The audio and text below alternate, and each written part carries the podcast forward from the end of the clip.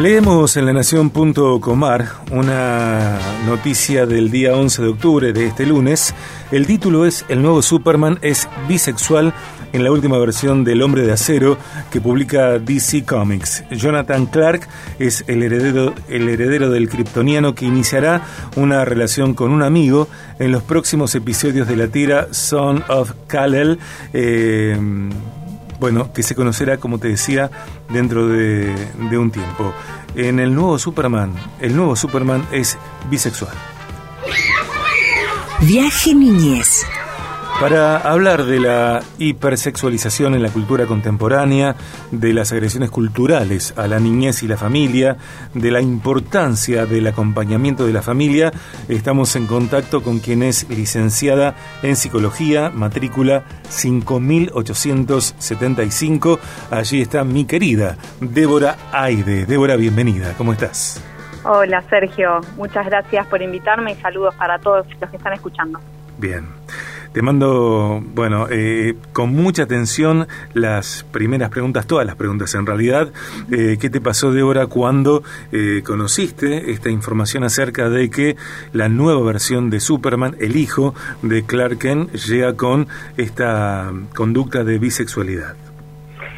Mira, yo creo que es importante entender eso también dentro de un contexto publicitario, ¿no? Tenemos una empresa que necesita generar dinero y en el día que está catalogado como el Día Internacional de Salir del Closet, que es el 11 de octubre, eh, saca esta noticia. Obviamente el planteo de ello es que el objetivo es que cada vez más gente se sienta representada eh, por los personajes de DC Comics, pero eh, la realidad es que esto también tiene que entenderse desde un punto de vista publicitario y de una empresa que lo que hace es adaptarse a, a las nuevas cosas que propone la, la cultura, ¿no es cierto? Este, la verdad, pensado desde ese punto de vista, eh, lo siento como una cuestión más que nada publicitaria y, y ya también han salido, eh, bueno, salió un actor que interpretó a Superman eh, en una serie televisiva para decir que esta movida a él no lo representaba en el sentido de que lo considera publicitario, no lo, lo considera ni audaz ni valiente, porque no pone el foco en las problemáticas eh, más reales. Él habla, por ejemplo, de trata de personas o aún mismo de los derechos de los homosexuales en países como Medio Oriente, sino que es algo más para generar ruido y obviamente para generar eh, dinero. Claro, una acción de marketing, básicamente. Totalmente, totalmente. Eh, cuando hablamos de hipersexualización, ¿de qué estamos hablando? Eh, la hipersexualización es poner a un niño o una niña en situaciones de, comportamiento sexual adulto, o sea, todo lo que tenga que ver con eh, expresiones, posturas, hasta la forma de, vestirlo eh, de una manera adulta que no corresponde al rol que un niño debe tener, ¿no? Es también enfatizar el valor sexual de la persona por sobre encima de cualquier otra cualidad que la persona pueda, pueda llegar a tener. Eh, para UNICEF esto de la hipersexualización es una entrada para normalizar el abuso sexual infantil porque la infancia termina asumiendo un rol que no le corresponde en sí, que es el rol sexual, ¿no es cierto? Eh, que obviamente en, en el caso de, Superman, del hijo de Superman, estamos hablando ya casi de un adulto porque en el cómic eh, el personaje tiene casi 18 años, pero la realidad es que este cómic también puede llegar a, niños menores de edad, eh, en donde, bueno, todas estas cuestiones sexuales más del adulto, ellos se encuentran eh, expuestos y esto obviamente puede traer eh, consecuencias. Bien. pensaba en, por ejemplo, Marcelo Tinelli, en otras temporadas besando en la boca a las hijas de Cintia Fernández.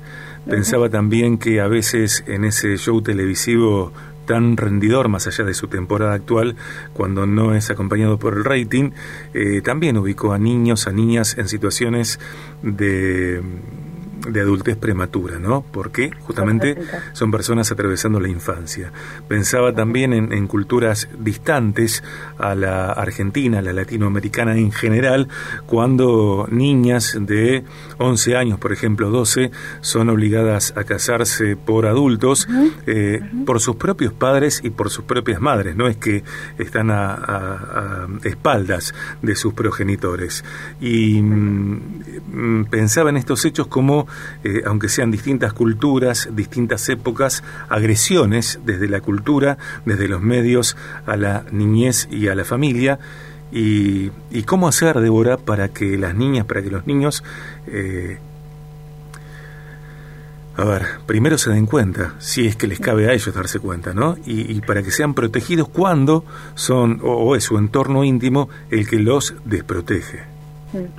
Sí, eh, es una realidad tener en cuenta de que mm, el niño es parte de su desarrollo, hay eh, un montón de cosas que todavía no adquiere, como por ejemplo el sentido crítico. El niño nunca va a mirar, por ejemplo, Tinelli va a decir, che, esto no, no está bueno que un adulto me lo haga porque no tiene este sentido crítico. Eh, eh, por eso la importancia de que haya adultos que se hagan cargo de los niños es hasta eh, una cuestión legal. sin irnos a, culturas tan lejanas a la nuestra, ha habido muchos estudios que marcan la preocupación de cómo más que nada los medios de comunicación y muchos medios destinados a, público infantil muestran el, un valor excesivo de, del valor sexual, ¿no? Como un, factor eh, definitorio de la personalidad. Y a lo único, o, sea, para que uno sea deseable, sea aceptado, tiene que ser deseable sexualmente.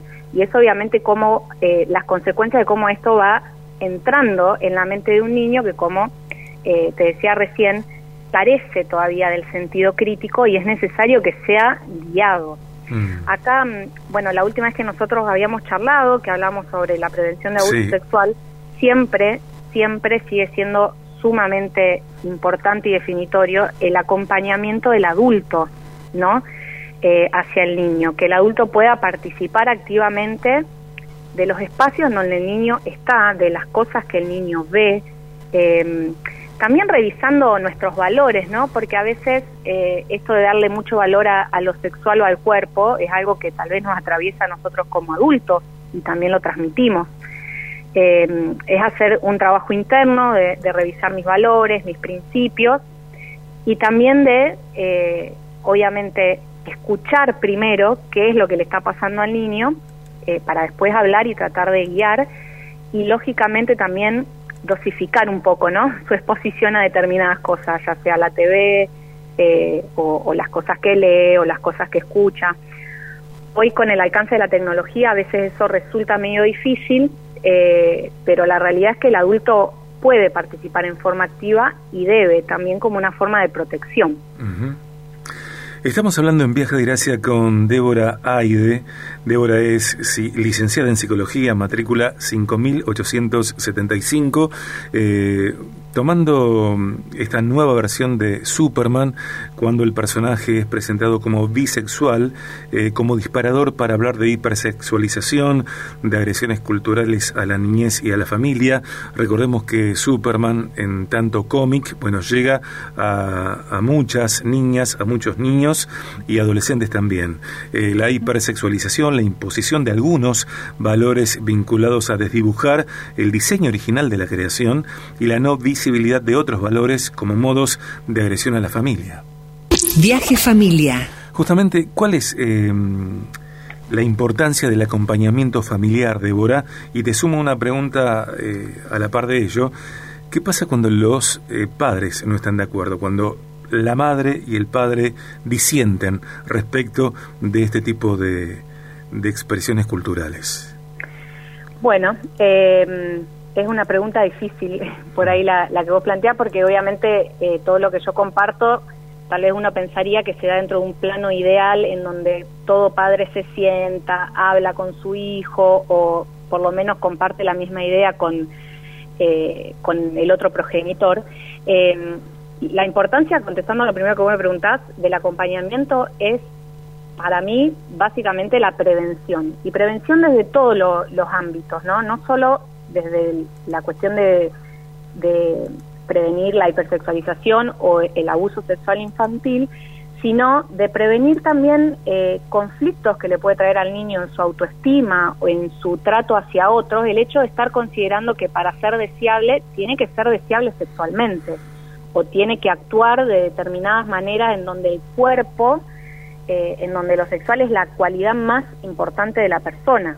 Entonces la prevención es muy amplia eh, y esto no funciona de otra manera más que estando cerca de nuestros hijos, hijos, nietos, eh, sobrinos, lo que sea, lo que nosotros tengamos a mano, y guiando a, por supuesto, eh, entiendo que, nadie tiene la, receta perfecta, pero sí guiando a una cuestión sana, una mirada sana de uno mismo y también del otro, que no esté mm. basado al 100% en el cuerpo o en la sexualidad. Y entiendo que cuando los padres no están de acuerdo es, eh, es sumamente difícil pero también entiendo que cada uno desde su lugar puede hacer algo, puede hacer algo al respecto, puede tener influencia, puede tener influencia este, positiva. Y hoy en día la verdad que existen muchas herramientas para que si eh, la influencia de alguno de los progenitores termina siendo negativa, se pueda actuar de alguna manera, ¿no? Ya mm. sea legalmente o, desde, desde otros puntos de vista. Pero la influencia de un padre sobre un hijo siempre eh, es muy alta y creo que en esto la, influencia positiva, de nuevo, de guiarlos a un concepto sano de sí mismos y del otro también, ¿no es cierto? Yo creo que eso eh, siempre es, es posible, estén los padres de acuerdo o no. Mm. Eh, en la cuenta de Instagram de CNN en español, bueno, publicaron la, noticia de que tiene que ver con, con, Superman y hay distintas expresiones y hay, por ejemplo, una persona que dice que la directiva de CNN son todos homosexuales, así como pasó con MTV, y hablan de que la corriente eh, ahora es eh, instalar, imponer la homosexualidad en distintos contenidos, en, distintas formas, en diferentes medios de comunicación. Entonces hay quien dice que quienes ahora están eh, agredidos y excluidos son aquellos, las personas heterosexuales. Sí, eh, yo realmente creo que como todo aquello con lo que uno puede no, no estar de acuerdo, uno tiene la posibilidad de elegir y esto es parte del acompañamiento que se le puede hacer a un niño y también de las cosas que tenemos que revisar nosotros como adultos. En este sentido yo hablaba antes de dosificar la exposición.